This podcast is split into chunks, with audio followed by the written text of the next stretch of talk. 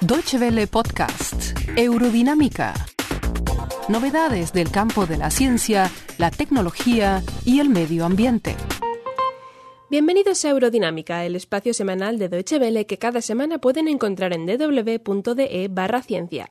Esta semana les hacemos una propuesta. Esperen a que sea de noche, salgan de casa o abran la ventana y miren al cielo. Si son capaces de apreciar un hermoso cielo estrellado, deben saber que son afortunados. La mayoría de la gente no puede, y no por falta de ganas. La causa de ello es la contaminación lumínica.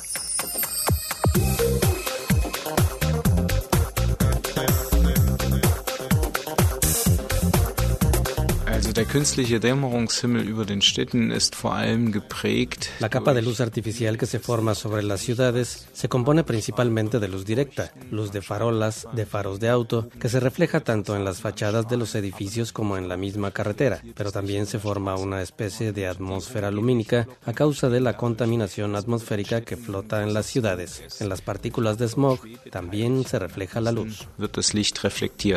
Así explica Stefan Völker, profesor de tecnología lumínica en la Universidad Técnica de Berlín, el principal motivo por el que más del 40% de los alemanes menores de 30 años jamás han visto ni rastro de la Vía Láctea.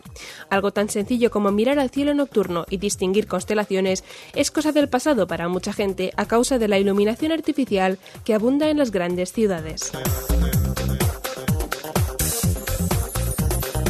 La contaminación lumínica es el flujo luminoso proveniente de fuentes artificiales de luz que provoca el aumento del brillo del cielo nocturno, disminuyendo la visibilidad de los cuerpos celestes.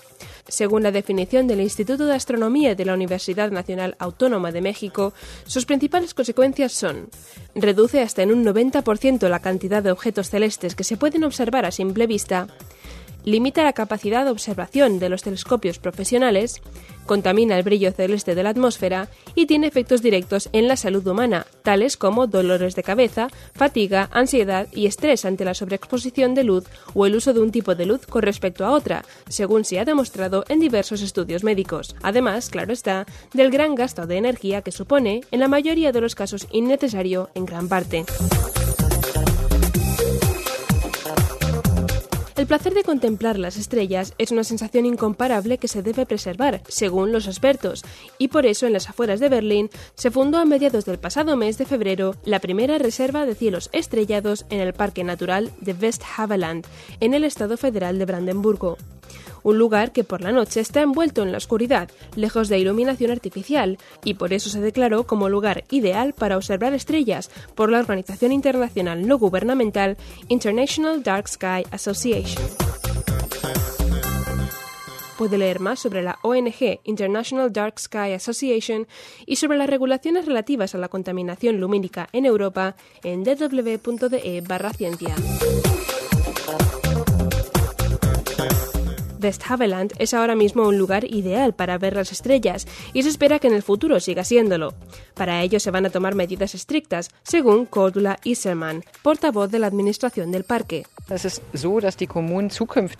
En el futuro, las comunas que vivan aquí solo estarán autorizadas para usar lámparas tapadas que iluminen solo hacia abajo y no hacia los laterales ni hacia arriba, y no podrán sobrepasar una temperatura de color de 3000 Kelvin. Esto significa que no podrá ser una luz blanca, fría y deslumbrante, sino una luz más amarilla y cálida. Las mismas medidas se están tomando además en el Parque Nacional de Eifel, en Renania del Norte-Westfalia, también declarado como reserva de cielos estrellados el pasado mes de febrero por la International Dark Sky Association. Quizás siguiendo estos sencillos consejos entre todos, podamos algún día volver a ver a Casiopea desde nuestras ventanas. Con esto concluimos nuestro Eurodinámica de hoy. Les esperamos la semana que viene, como siempre, en www.de barra ciencia. Gracias por su atención. Muchas gracias por su atención. Más informaciones sobre nuestros contenidos en nuestra página de internet www.de y en Facebook y Twitter.